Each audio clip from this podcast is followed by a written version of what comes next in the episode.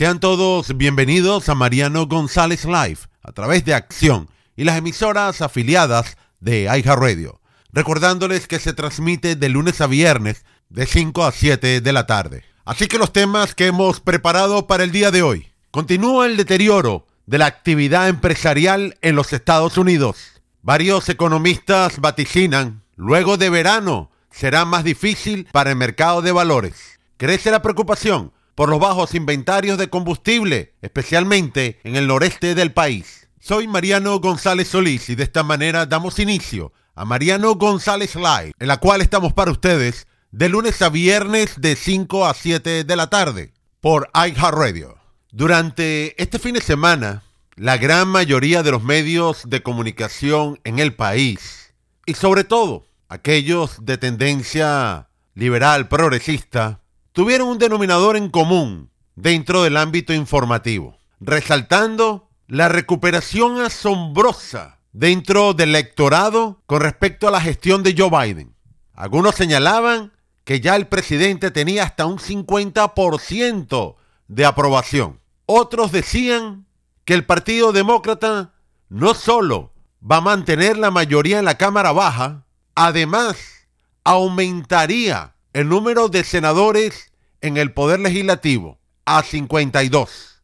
Es decir, basado en todos estos pronósticos de los medios de comunicación estadounidenses, entonces el país está de maravilla, vamos mejor que nunca, a tal punto que el pueblo premia al presidente y el partido de su gobierno va a arrasar en las próximas elecciones generales. Bueno, si ustedes me dijeran, los pasillos de los supermercados están abarrotados de comida, de víveres, de productos de higiene, con grandiosas ofertas, mucha competencia y por supuesto precios extraordinarios para el alcance del bolsillo.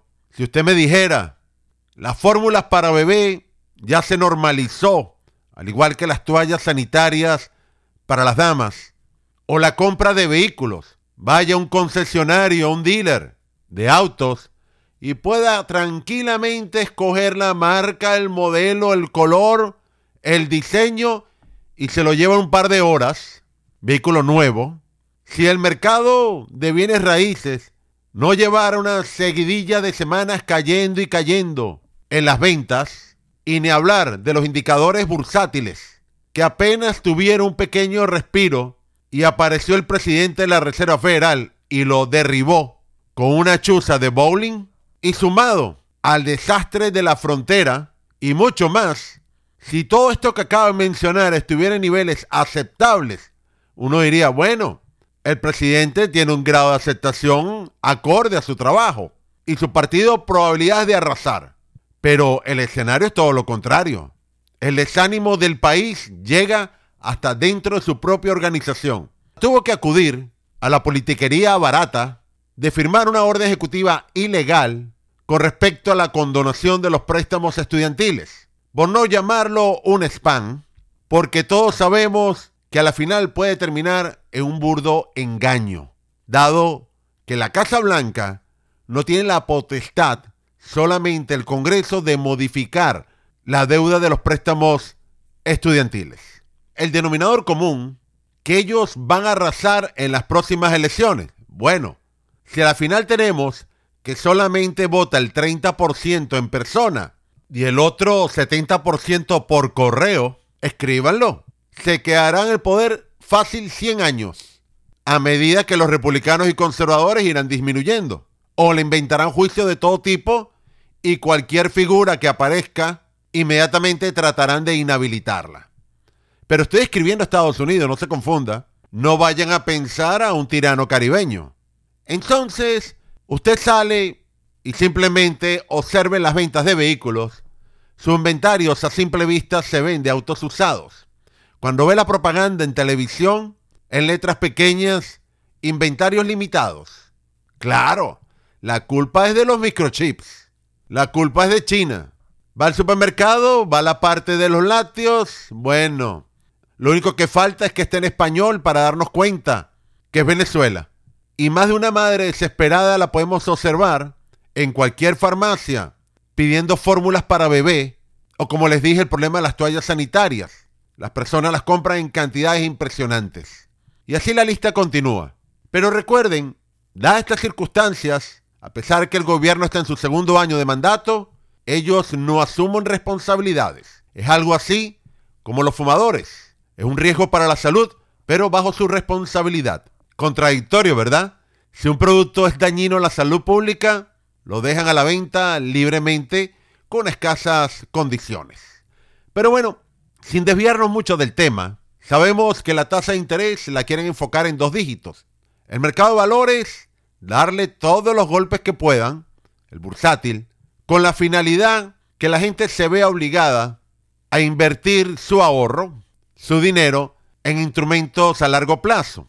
No lo veo mal, pero que sea escogencia de las personas, no prácticamente una imposición de la Reserva Federal para parar el consumo. Y nos dicen que va a ser doloroso para las familias estadounidenses. No son palabras mías. Así que, más que un temor a la inflación, ya tenemos una recesión, una estaflación. Cualquier persona que usted habla probablemente le menciona como su principal preocupación que el dinero no alcanza, todo sigue subiendo, y no hablemos de los alquileres, o recientemente el pago de la luz. Es decir, múltiples sectores de la nación tienen en este momento una subida de precio y escasez impresionante. Estas preocupaciones están en bocas de todos. Cuando llega a los ejecutivos de las grandes firmas estadounidenses a preocuparse, ya es común entre ellos mencionar que la actividad económica está disminuyendo en las ventas, en la producción, en los inventarios. Y uno de los factores en la cual todo este temor llevará a los ejecutivos de las principales corporaciones a tomar decisiones importantes va a ser el hecho de que la confianza está disminuyendo, por lo tanto, esos números le van a indicar que no es momento de ampliar las inversiones. Así que el optimismo en la nación se desmorona, al igual que la aceptación de Joe Biden como presidente y su trabajo. En este contexto, la Federación Nacional de Empresas Independientes ha destacado que el 37% de los propietarios de las pequeñas empresas en el país ha informado que la inflación es el problema más importante para ellos, una situación que no se daba desde finales de los años 70. A simple vista, el reponer inventario sabemos que hace más pobre a cualquier inversionista. Entonces, esta encuesta descubrió que la mayoría de las empresas también han tenido que elevar sus precios, destacando que a un mediano plazo van a empeorar. Es más, cuando usted observa recientemente los parques temáticos anunciaron, hemos vendido mucho más, mejores ingresos, pero resulta que disminuyó en números importantes la cantidad de personas que lo visita. Y esto a la final trae mucha incertidumbre. Además que el país no tiene un rumbo claro hacia dónde va. Y parece esta inflación, escasez histórica, a la final nos vamos a tener que acostumbrar porque será parte de todas las interrupciones contra el libre mercado de este gobierno. Fíjense, lo que llevamos recorrido del año 2022, en un abrir cerrar de ojos, Biden entrará en su tercer año de mandato, de gestión.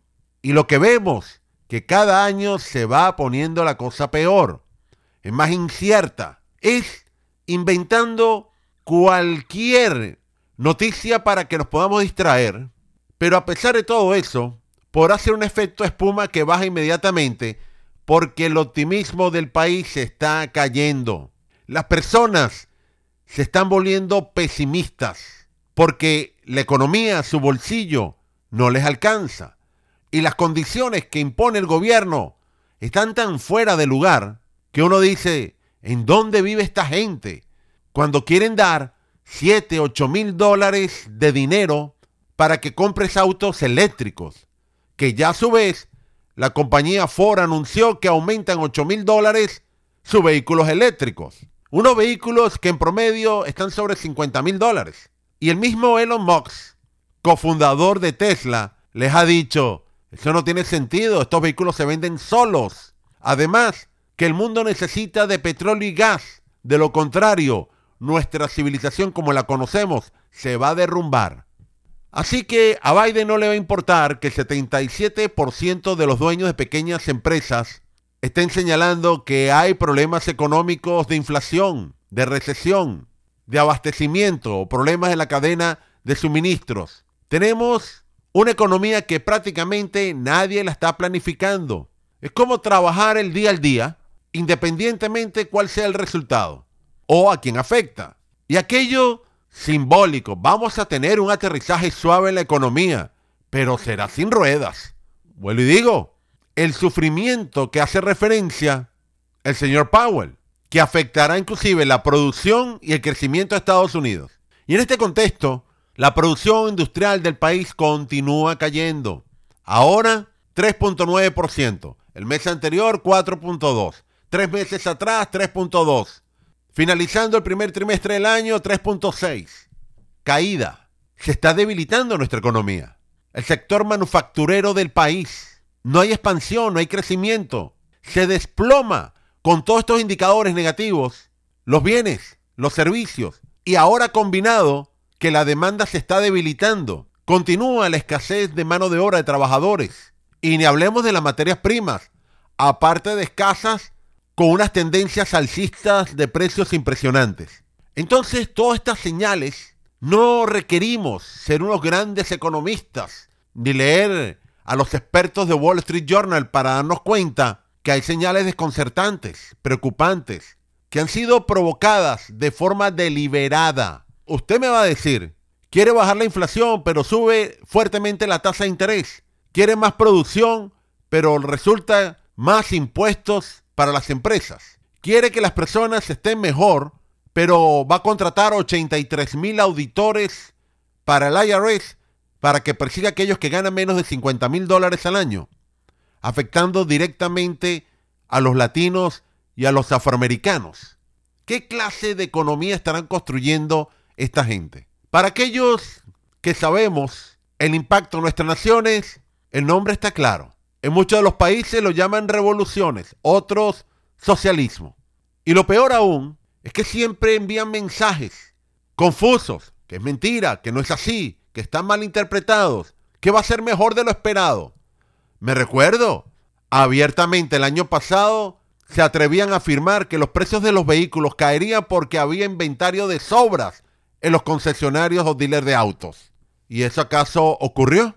Todos nos recordamos cuando afirmaron la inflación, la subida de precios. Eso es temporal.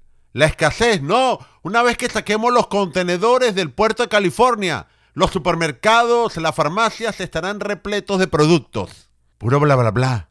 Dos años camino al tercero y se está grabando. Entonces, ¿cómo esperamos que mejore la situación económica si los índices de manufacturación están cayendo de forma consecutiva? ¿Cómo esperamos que la cadena de suministros se estabilice cuando hay más trabas, controles e imposiciones fiscales por parte del gobierno? ¿Cómo esperamos que el mercado de vivienda mejore si la propia Reserva Federal ha afirmado que continuará con el aumento de las tasas de interés.